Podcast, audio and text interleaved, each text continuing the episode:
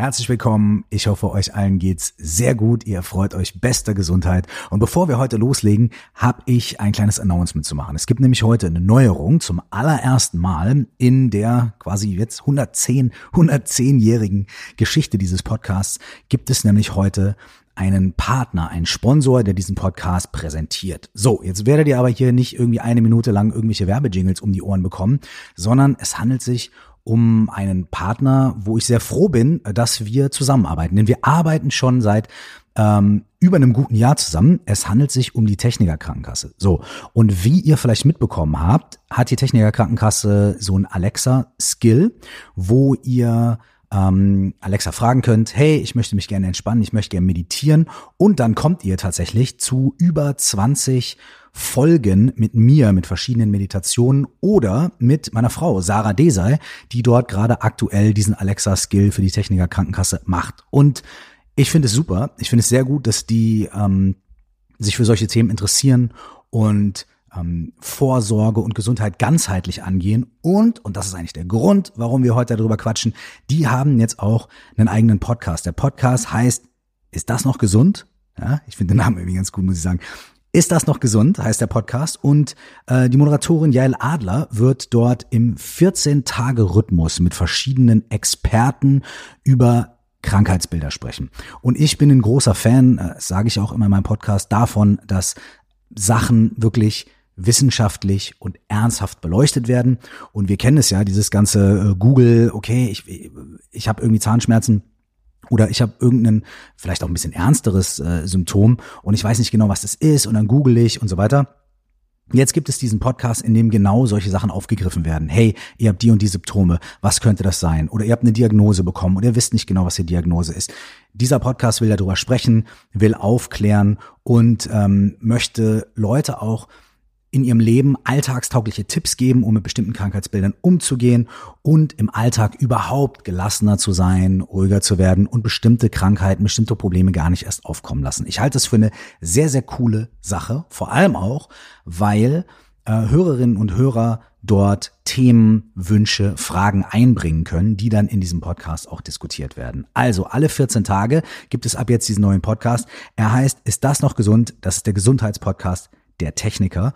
Und ihr findet den auf tk.de, also der Landingpage der Techniker, tk.de. So, ich hoffe, ich habe euch damit jetzt nicht allzu sehr genervt, sondern im Gegenteil, vielleicht habe ich euch ja sogar noch einen guten, positiven äh, Impuls mitgegeben, da mal reinzuhören und euch vielleicht zu informieren.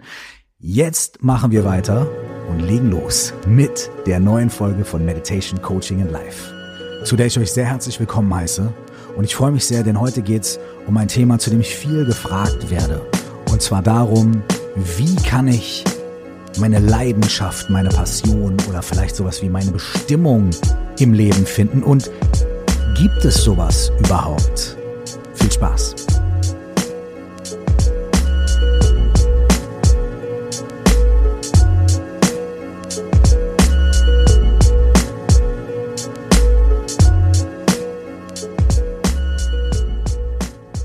Kann ich meine Leidenschaft finden? Wie kann ich meine Passion finden? Und vielleicht sogar meine Bestimmung, wenn es sowas wie eine Bestimmung überhaupt gibt. Also eine Sache gibt's auf jeden Fall. Das ist die Leidenschaft, das ist die Passion. Das sind Dinge, die, für die wir brennen, die wir gerne tun. Und selbst wenn wir so drüber nachdenken, hm, wofür interessiere ich mich eigentlich in meinem Leben und was finde ich eigentlich gut und wofür brenne ich und wir nicht wirklich was finden und wir denken, na, ich interessiere mich eigentlich für gar nichts, ist das tatsächlich nicht die Wahrheit. Denn es gibt eine Möglichkeit, diese Leidenschaft, diese Passion zu erkennen und dem werden wir uns gleich auch noch widmen. Ich möchte erstmal mit was ganz Persönlichem anfangen, nämlich so ein bisschen was aus meiner eigenen Story, aber wir kommen gleich auch noch zu Joseph Campbell, dem amerikanischen Mythenforscher, der einen sehr prägenden Satz gesagt hat zu diesem Thema. Dann gehen wir ein bisschen so über den Buddhismus und landen dann bei der modernen Psychologie die auch einige Sachen darüber zu sagen hat, wie wir unsere in Anführungsstrichen Bestimmung finden können, was das überhaupt ist oder wie wir unserer Leidenschaft nachgehen können und was wir dabei beachten müssen. Aber fangen wir doch mal irgendwie ganz persönlich an, denn tja, vielleicht ist das ein ganz guter Einstieg. Ich mache ja nicht nur diesen Podcast, sondern ich mache ja auch Musik. Und ich mache diesen Podcast seit zweieinhalb bis drei Jahren und Musik mache ich schon seit ich wirklich, naja, nicht ganz seit ich zurückdenken kann, aber ich glaube, ich habe angefangen, meine ersten Songs zu schreiben, als ich neun oder zehn Jahre alt gewesen bin. Für mich war Musik schon immer irgendwie was, was mich, begeistert hat, ja, ähm, aber nicht im klassischen Sinne. Ich habe gerne Musik gehört, aber als meine Eltern mich dann zum Orgelunterricht geschickt hatten, was ich wollte, ja, ich habe als Kind gesagt, oh, Orgel finde ich super. Irgendwo habe ich mal, glaube ich, jemanden gesehen, der Orgel gespielt hat. Dann wollte ich das auch lernen. Ähm, da habe ich relativ schnell gemerkt, okay, gut, das kommt mir zwar nur so vor, als wäre es mein Ding und als hätte ich da Bock drauf, aber stimmt eigentlich gar nicht. Also eigentlich ist das nicht so mein Ding, irgendwo zu sitzen und Polka zu spielen oder Schneewalzer. Und eigentlich höre ich doch gerne irgendwie Michael Jackson oder Rapmusik oder Neue Deutsche Welle oder was auch immer ich damals gehört habe. An dieser Stelle ganz liebe Grüße an meine damalige Orgellehrerin, die eine ganz bezaubernde Frau ist und sich wahnsinnig viel Mühe gegeben hat. Die hat dann sogar irgendwann noch ihre Tochter eingeschliffen, um mir auch noch irgendwie Orgelunterricht zu geben. Aber vielen Dank an euch an dieser Stelle. Aber es war halt einfach nicht mein Ding und ich hoffe, ihr könnt das verstehen und nachvollziehen. So, wie dem auch sei, auf jeden Fall war es für mich so, dass mich Musik und, und Musik machen schon begeistert hat. Aber mich haben auch Geschichten begeistert. Mich hat auch irgendwie Schauspielen begeistert, obwohl ich das nie konnte, nie wirklich gemacht habe. Also bisher nicht, wer weiß. Mich haben ganz viele solche Sachen begeistert. Also irgendwas mit Kunst, mit darstellender Kunst, mit irgendwie ähm, Geschichten schreiben, malen, Schauspielen und so weiter. Keine Ahnung. Das war schon immer so ein bisschen mein Ding. Das hat mich schon immer mehr interessiert als zum Beispiel Technik. Ne? So. Und ich habe mir aber damals niemals die Frage gestellt, wie finde ich denn meine wirkliche Passion und wie kann ich das machen, was ich wirklich will und was für mich vorherbestimmt ist in meinem Leben? Ich war wahrscheinlich auch noch viel zu jung dafür. Ich habe einfach gemacht. Ich habe versucht, meine Möglichkeiten wahrzunehmen. Ich habe mich in mein Zimmer gesetzt und gemalt, wenn ich malen wollte. Ich habe ähm, mir ein Keyboard rausgenommen und anstatt zu üben, um zu meinem nächsten Orgelunterricht zu gehen und da irgendwie als guter Schüler aufzutrumpfen, habe ich einfach irgendwelche Knöpfe auf meinem kleinen Keyboard gedrückt und habe irgendwelche voreingestellten Rhythmen genutzt und habe irgendwelche Akkorde gespielt und gemacht. Und meine Eltern kamen und haben gesagt, nein, du sollst nicht daran rumspielen, du sollst nicht irgendwelche Knöpfchen drücken, du sollst deine Fingerübung machen, du sollst irgendwie nicht immer so, hm, na, und das habe ich dann irgendwie gemacht, aber das, was mir wirklich Spaß gemacht hat, das war einfach da zu sitzen und mit dem Ding rum zu experimentieren. Das heißt, ich habe einfach irgendwie gespürt, was mir Spaß macht. Und das war überhaupt nicht so, dass ich gesagt habe, ich werde nachher mal Producer oder Orgelspieler, sondern ich habe einfach irgendwie gefühlt, während ich meine Fingerübungen mache und während ich den Schneewalzer spiele, habe ich keinen Bock. Und während ich aber diese anderen Sachen mache, habe ich irgendwie Bock und dann bin ich inspiriert und da vergeht die Zeit ganz schnell und ähm, ich weiß überhaupt nicht mehr, ob ich jetzt da eine halbe Stunde gesessen habe oder eine Stunde. Das ist schon mal ein sehr, sehr, sehr wichtiger Anhaltspunkt, wenn wir darüber sprechen. Wie finde ich meine Leidenschaft? Wie finde ich meine Passion? Aber dazu kommen wir gleich noch ein bisschen genauer. Bei mir hat sich das dann so entwickelt, dass ich dann irgendwann Rapmusik kennengelernt habe und einfach fasziniert gewesen bin davon, wie dort mit Sprache umgegangen wird, was erzählt wird, wie die Beats sind und so weiter. Und da sind diese Welten, die mich schon vorher interessiert hatten, alle zusammengekommen. Also die Sprache, das Schreiben, Kurzgeschichten, aber auch das Musikalische, das Rhythmische.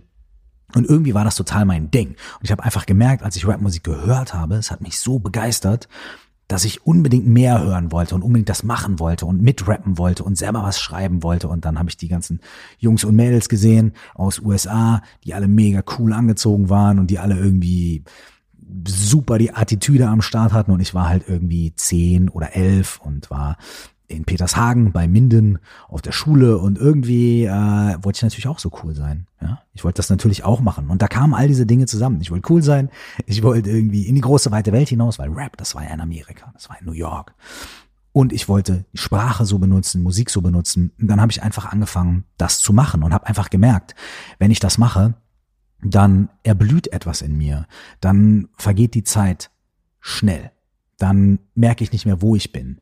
Dann sind meine Alltagssorgen weg. Und wenn sie kommen, kann ich meine Alltagssorgen irgendwie damit reinbringen und verarbeiten und sogar Kunst daraus machen. Das heißt, ohne dass ich mich gefragt habe, was ist eigentlich meine Leidenschaft und meine Bestimmung und was kann ich gut und was kann ich nicht so gut, habe ich es einfach gemacht. Und ich war natürlich am Anfang absolut scheiße da drin. Es war absoluter Horror. Ich war kein guter Rapper in der fünften Klasse oder in der sechsten Klasse. Ich äh, war auch wahrlich kein guter Produzent oder Beatmacher. Ich war kein guter Tänzer. Ich habe auch sau schlecht Graffiti gemalt. Ich habe aber all diese Sachen trotzdem gemacht, einfach um dabei zu sein und einfach, weil es mir Freude gebracht hat, weil es mir einfach ähm, mein eine Würze in mein Leben gebracht hat, eine einen bestimmten Sinn in mein Leben gebracht hat, ähm, der für mich auch gar nicht so definiert war. Ah, auf einmal hat das alles Sinn, sondern der Sinn war einfach da. Ich hatte einfach nicht mehr das Gefühl, dass alles sinnlos ist, sondern irgendwas war da. Irgendwie war ich erfüllt. Und irgendwie gab es da, ja, man kann nicht sagen eine Bestimmung, aber einfach ein, eine Sinnhaftigkeit in meinem Leben. All diese Dinge kann ich jetzt natürlich reflektieren, aber damals war mir das alles nicht so bewusst. Damals habe ich einfach getan, was ich liebe. Und wie habe ich rausgefunden, was ich liebe? Indem ich es einfach gemacht habe, indem ich es ausprobiert habe. Und indem ich mir nicht so viel Gedanken gemacht habe. Und indem ich auch in den Phasen, in denen es schwierig war, und in denen Leute mir gesagt haben, hör auf mit dem Quatsch, ähm, nicht aufgehört habe, sondern weiter dieser Leidenschaft und dieser Passion gefolgt bin, die ich noch damals gar nicht, glaube ich, habe das, glaube ich, schon mal gesagt, aber die ich damals noch gar nicht als Leidenschaft oder Passion erkannt hatte, sondern einfach nur als etwas, was, wenn ich es tue, mein Leben bereichert und mir ein gewisses Gefühl gibt. Und bis heute ähm, weiß ich überhaupt nicht, ob Rap, Rap zu machen, Musik zu machen, jemals meine Bestimmung gewesen ist. Glaube ich nicht. Ähm, ich glaube, dass wir das, was man so Bestimmung nennt, irgendwie selbst im Leben zusammenbauen müssen. Und vielleicht dadurch, dass wir uns angucken, was uns Freude gibt. Und hier landen wir bei dem ersten Herren, über den ich heute sprechen möchte. Sein Name ist Joseph Campbell. Joseph Campbell ist ein US-amerikanischer Mythenforscher gewesen. Der ist, äh, ich glaube, 87, 88, 89 verstorben. Ähm, hat also, ne, also bis, bis mehr oder weniger vor kurzem noch gelebt. Ein, mehr oder weniger ein Zeitgenosse von uns. Und dieser Joseph Campbell hat damit angefangen, ähm, sich die Mythen und Sagen aus ganz vielen verschiedenen Kulturen anzuschauen und zu analysieren und zu gucken, was gibt's für Unterschiede, was gibt's für Gemeinsamkeiten. Er hat beides gefunden, aber erstaunlicherweise hat er sogar sehr, vor allem sehr viele Gemeinsamkeiten in den Mythen, Sagen, Geschichten und Epen der verschiedenen Epochen und der verschiedenen Kulturen gefunden. Und er hat festgestellt, dass ganz viele von diesen Erzählungen einem bestimmten Schema folgen, einem bestimmten Muster. Dieses Muster hat er herausgearbeitet und die Heldenreise genannt. Ja, das ist also die Reise eines Helden, der zum Abenteuer gerufen wird oder einer Heldin, die zum Abenteuer gerufen wird, dann aber erstmal ablehnt und nicht weiß, ob sie die Welt, in der sie sich gerade befindet, irgendwie verlassen kann, ob sie ihre gemachtes Nest verlassen sollte. Irgendwann bricht sie dann auf zum Abenteuer, erlebt ganz viele Herausforderungen, trifft ganz viele Leute, ähm, besiegt am Ende den Drachen, den großen Feind, ja, also entweder den Drachen oder den äh, Ritter in der dunklen Rüstung oder was auch immer das ist und kommt nachher mit einem großen Schatz als geläuterte, erleuchtete Person zurück nach Hause. Über die Heldenreise kann man sicherlich mehrere Podcast-Folgen machen. Äh, Joseph Campbell selbst hat dazu viele, viele Vorträge und Seminare an Universitäten gehalten. Es sind auch Fernsehsendungen und ganze Filme dazu produziert worden.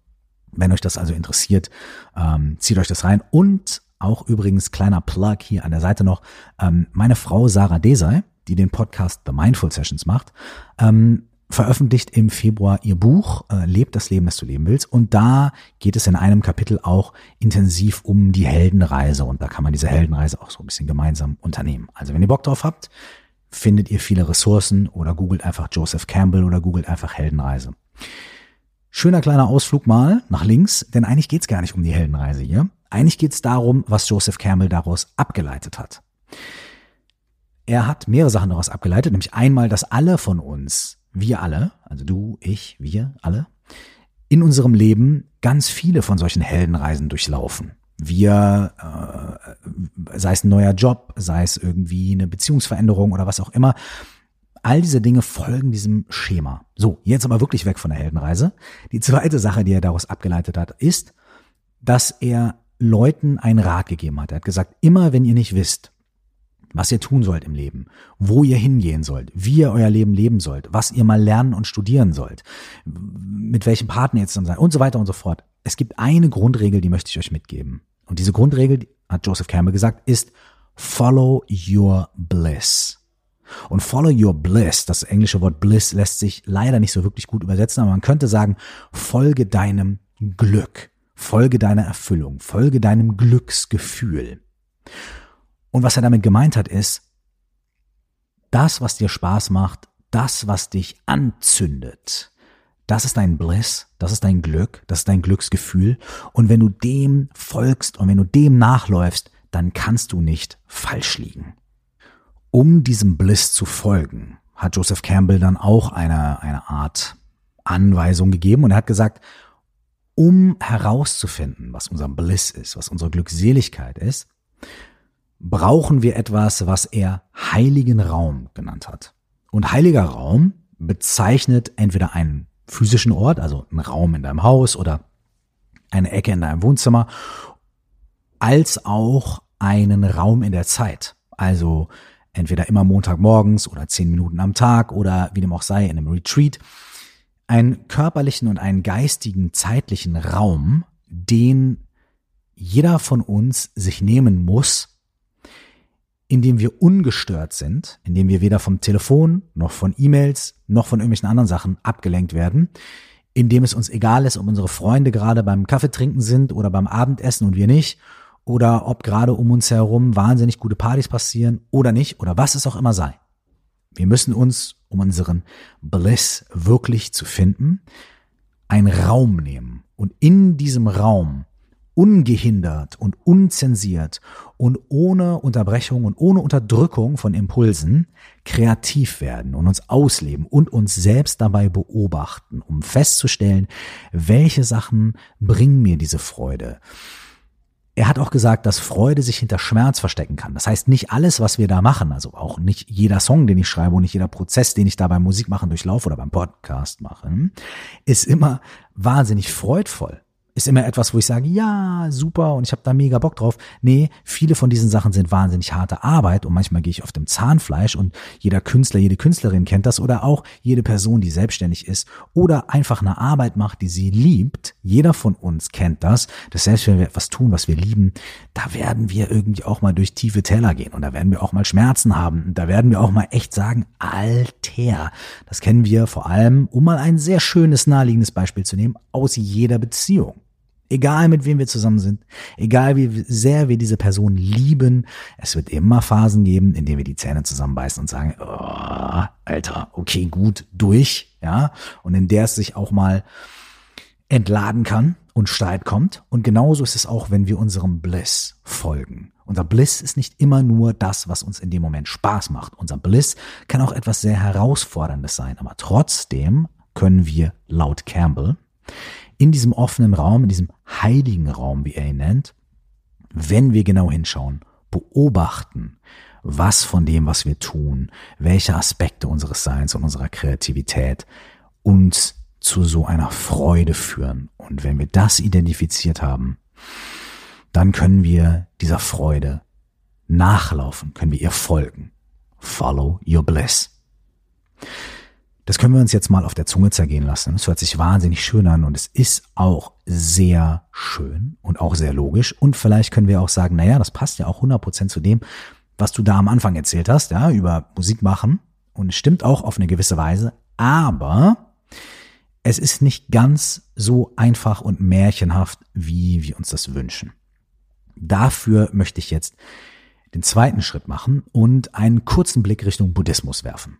Im Buddhismus ist dieser Bliss, also unsere Glückseligkeit oder um es vielleicht noch ein bisschen zuzuspitzen, Verzückung, unsere Verzückung, ist ein Zustand, der sehr äh, erstrebenswert ist, äh, mit dem auch gearbeitet wird, der aber nicht ganz unumstritten und nicht ganz unkompliziert ist.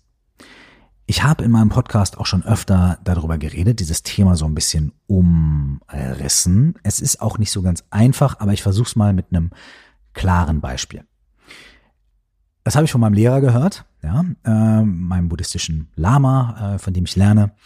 Der hat ähm, mal eines Abends eine Story erzählt, äh, seinen Schülern, die dann da gesessen haben und ihm zugehört haben. Und er hat gesagt, naja, damals gab es bei mir so ein paar Jungs, mit denen ich zusammen meine ganze Meditationsausbildung und alles gemacht habe im Kloster.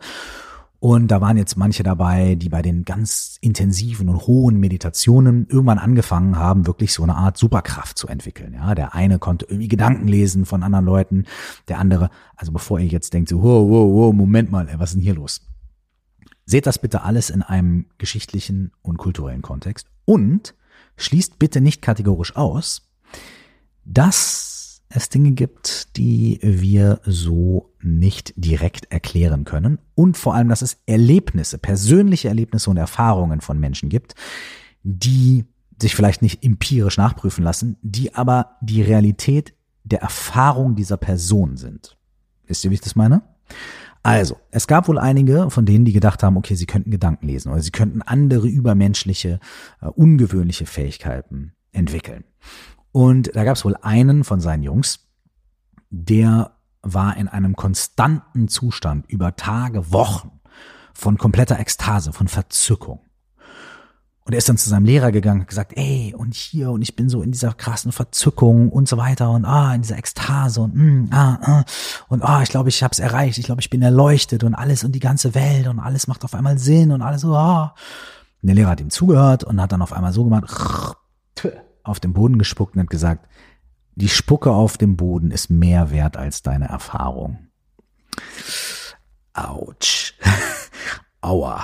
In dem Moment könnte man sagen, wa, was? Wie grausam ist das denn? Und lass doch den guten Mann seinen Spaß. Ja, natürlich. Ihm wollte auch niemand den Spaß verderben. Doch ich glaube, ich verstehe, worum es darin geht. Vor allem im Zusammenhang mit der buddhistischen Lehre. Verzückung, Glückszustände und Glücksmomente sind auf dem buddhistischen Weg nur eine bestimmte Stufe.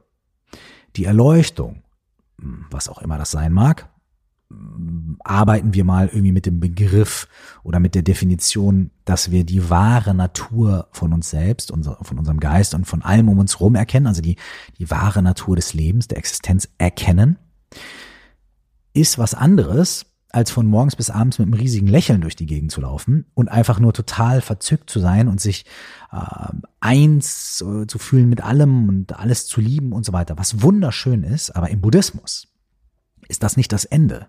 Das ist nicht das Ziel, sondern ist ein Schritt auf dem Weg. Und der Buddhismus warnt sogar davor, in diesem Bliss stecken zu bleiben.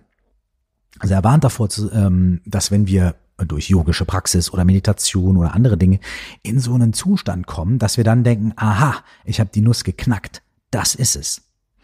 Und der Buddhismus sagt, jeder von diesen Zuständen, jeder von diesen freudvollen Zuständen geht vorbei. So gibt es auch viele Menschen, die solche Erfahrungen gemacht haben in ihrem Leben, die auf einmal wie vom Blitz getroffen krasse außerkörperliche Erfahrungen machen oder ganz krasse Erfahrungen mit anderen Menschen oder die durch einen bestimmten Meditationsprozess gehen und auf einmal so krass in ihrem Bliss, in ihrer Verzückung sind. Alle diese Menschen äh, merken, dass es nach einer Zeit aufhört und dass es nach einer Zeit abebbt. Und dann kommt der, der Punkt. Wenn dieser Bliss abebbt und man fällt dann in eine Talsohle, weil man nämlich sagt, oh, und jetzt habe ich es verloren und jetzt habe ich es nicht mehr und jetzt muss ich es wiederfinden und ich muss es reproduzieren. Und wie komme ich wieder dahin? Oder darf ich das überhaupt jemandem sagen, weil bin ich jetzt nicht mehr erleuchtet, dann kommen große Probleme und das führt zu wahnsinnig viel Leid und das ist fast schon ein Rückschritt in unserer Entwicklung. Wenn aber der Bliss-Zustand erreicht ist und er hört dann irgendwann auf und wir kommen irgendwann runter von diesem High und wir fallen in diese Talsohle. Weil auch das kennen wir ja, ne? So, wenn wir irgendwann krasse Glückshormone ausstoßen, zum Beispiel, wenn wir besoffen sind oder sowas, nicht? Nicht, dass es irgendeiner von uns macht, aber nur für den Fall der Fälle, ne? Theoretisch. Dann merken wir auch, dass wir am nächsten Tag einen Kater haben. Und je besoffener wir waren, desto härter ist der Kater. Also, weiß nicht, was da so eure Erfahrung ist, aber äh, ich habe das mal gehört, dass das so wäre.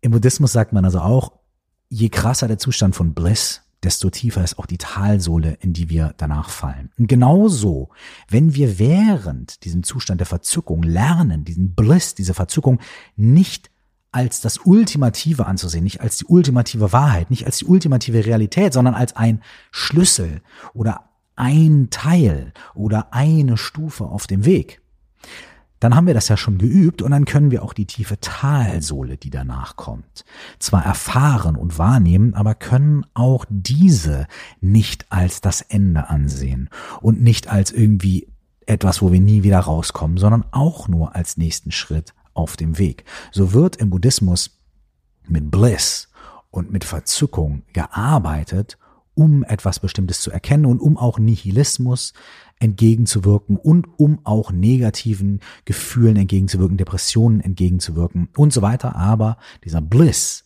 ist nie das letztendliche Ziel. Schlagen wir den Bogen zurück zu Joseph Campbell. Wenn Joseph Campbell also sagt, follow your bliss, folge deiner Verzückung, folge deinem Glücksgefühl, ja, dann meint, könnte man ja denken, dass er damit meint, okay, du musst immer nur das machen, was dich total ausrasten lässt, wo du glücklich wirst. Und immer wenn du irgendwas machst, wo du nicht total glücklich bist und wo du nicht deiner absoluten Passion und Leidenschaft folgst, dann ist es das nicht wert, dass man es macht. Dann musst du was anderes machen, dann musst du dir was Neues suchen. Wenn wir jetzt diese Weisheit, diese jahrtausendalte Weisheit des Buddhismus dazu nehmen und sagen, dass Verzückungszustände auch immer nur moment, momentäre, nicht mon monetäre, nein, momentane Zustände sind, dann können wir sagen, ja, follow your bliss, folge der Verzückung, sei dir aber auch bewusst, dass es ein Zeichen ist, dass es ein Schritt ist, dass es ein Abschnitt ist, dass es etwas ist, was dir etwas zeigt, der es dir eine Richtung vorgibt. Aber wenn dann die Talsohle kommt, vergiss nicht den Bliss, vergiss nicht dieses Gefühl, versuch's aber nicht festzuhalten und verbeißt dich aber auch nicht daran, dass es jetzt gerade mal ein bisschen schwieriger ist, dass die Talsohle kommt. Denn die wird bei allen Dingen kommen, auch wenn wir sie lieben. Denken wir nochmal an unsere Liebesbeziehungen, meine lieben Damen und Herren. Mit dieser zusätzlichen Information und diesem zusätzlichen Learning aus dem Buddhismus sind wir schon ein kleines bisschen ausgeglichener. Wir können zwar sagen, okay, ich brauche diesen offenen Raum, ich brauche diesen Space, um wirklich mich zu beobachten und meinen Bliss zu finden, meine Passion, das, was mir Freude macht, zu finden und zu gucken und mein Gefühl dafür auch zu feintunen, das ein bisschen feiner einzustellen, so dass ich viel schneller und besser erkennen kann, wo ist denn eigentlich dieser Bliss und in was liegt der und an was erkenne ich den. Das heißt, wir brauchen diesen Space, dann finden wir unseren Bliss, dann können wir ihm folgen und können so uns davon den Weg weisen lassen. Aber nicht nur, nicht ultimativ und vor allem nicht verzweifeln in den Momenten, in denen wir den Bliss nicht haben, in denen es nicht funktioniert, sondern weiter gucken, weiter feintunen und den Bliss dann vielleicht auch in den ganz kleinen Dingen finden. Jetzt landen wir bei der modernen Psychologie. Die moderne Psychologie, übrigens auch der Buddhismus, würde vielleicht auch ein bisschen sagen, ey, es geht ja auch ein bisschen um Impulskontrolle, ja, meine Damen und Herren. Denn, um bei dem Beispiel des Trinkens zu bleiben, Bliss oder Verzückung ist in dem Moment der Zustand des Betrunkenseins. Ja? Das heißt also, wenn wir nur sagen, follow your bliss, dann könnte man ja sagen, na ja, wenn ich betrunken bin, geht's mir gut und wenn ich dann wieder runterkomme, dann geht's mir nicht mehr so gut, also muss ich eigentlich nur die ganze Zeit betrunken sein. Und das ist natürlich falsch und das ist natürlich eine Illusion. Und so ist es nicht nur mit chemisch induzierten Zuständen, wie Betrunkensein oder anderen Dingen, sondern natürlich auch mit emotionalen Zuständen. Das brennt sich irgendwann aus. Ähm, jetzt könnte man sagen, da finde das, was dich reizt und anzieht, während du es tust, was dir dabei hilft, eine hohe Qualität an Erfahrung und Erleben zu haben in deinem Leben, also eine hohe Qualität von Lebenserfahrung und und und und und äh, in in wie nennt man das äh, Beteiligung am Leben zu haben, obwohl du auch immer wieder in tiefe Täler fallen wirst und obwohl du auch immer wieder leiden wirst und einen auf den Deckel bekommst, finde das, was dir eine hohe Lebensqualität gibt und dann tu mehr davon. Versuch mehr davon zu tun. Erst ein kleines bisschen, dann noch mehr, dann noch mehr. Versuch mehr davon zu tun, so dass es immer mehr Teil deines alltäglichen Lebens wird. Und das kann man tun, ähm, wie wir eben schon gesehen haben, wer, wenn man sich beobachtet bei den Dingen, die man tut und dann äh, feststellt, was ist das, was mir am meisten Freude, am meisten äh, Sinn in mein Leben einhaucht. Aber, und das kommt dazu, A, pass auf, wenn die Talsohlen kommen, sei nicht zu festgefahren. Und zweitens, bring äh, Selbstreflexion und gewisse moralische Aspekte denn da, damit hinein. Denn Selbstreflexion würde uns vielleicht sagen, na ja, immer nur besoffen sein ist nicht so wirklich das, wo es lang geht. Moral, Ethik würde uns vielleicht sagen, okay, wer sagt mir, dass ich nicht jemand bin, der es irgendwie total schön findet, äh, andere Leute zu piesacken? Und andere Leute zu ärgern und andere Leute niederzumachen. Und das ist mein Bliss. Da fühle ich mich irgendwie gut, weil mein Leben ist eigentlich mies. Und wenn ich andere Leute niedermachen kann, dann fühle ich mich ein kleines bisschen besser. Da könnte man ja sagen, na ja, Joseph Campbell hat doch gesagt, follow your bliss. Also mach mehr irgendwelche anderen Leute fertig und kümmere dich mehr darum, äh, dass es dir besser geht auf Kosten von anderen Menschen. Und das ist ganz klar, das ist auch eine Illusion. Denn das ist so wie immer wieder betrunken sein. Das endet nicht gut. Genauso endet auch das nicht gut. Also lass auch gewisse moralische Aspekte in die Entscheidung einfließen, für welche Art von Bliss du dich entscheidest, welche Art von Bliss du folgen willst. Um das zu entscheiden, welche Art von Bliss ich folgen möchte. Und um zu gucken, ob das moralisch und ethisch vernünftig und vertretbar ist und auch nicht nur kurzfristig mir irgendwas bringt, sondern wirklich langfristig. Ich will nicht nur dieses eine Spiel hier gewinnen, sondern ich will das ganze Leben gewinnen. Also muss ich gucken, ist es wirklich so und ist das auch ein langfristiger Bliss und ist das was, auf dem ich aufbauen kann? Und um das zu machen, kann man sagen, was uns dabei am meisten hilft, ist aufzuhören, uns selbst und andere Menschen hinters Licht zu führen. Um wirklich herauszufinden, was wahr ist und um wirklich herauszufinden oder was, was für uns wahr ist und was uns unseren Bliss gibt und was es lohnt zu verfolgen, müssen wir aufhören, uns selbst und andere Menschen zu belügen und uns selbst und andere Menschen ins Licht zu führen, irgendeine Maske aufzusetzen, irgendwie was darstellen zu wollen, irgendwas spielen zu wollen und vor allem auch uns selbst gegenüber. Wir müssen Ehrlichkeit uns selbst gegenüber entwickeln. Wir müssen uns selbst ehrlich ins Gesicht schauen und sagen, ist das, was mir da Spaß macht, dieser Bliss? Ist das was, was ähm, mich wirklich zu einer langfristigen Freude führt? Ist es etwas, was mir langfristig dabei hilft?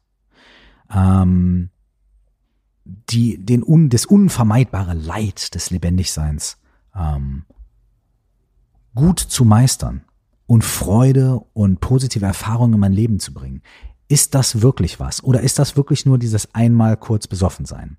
Das heißt, es geht in dem Bliss und in dieser Verzückung nicht nur darum, nur das, was ich in diesem Moment super finde, das wären Impulse, das wäre Verlangen, ja, sondern es geht darum festzustellen, okay, was ist das, was mir tiefere Bedeutung in mein Leben bringen kann?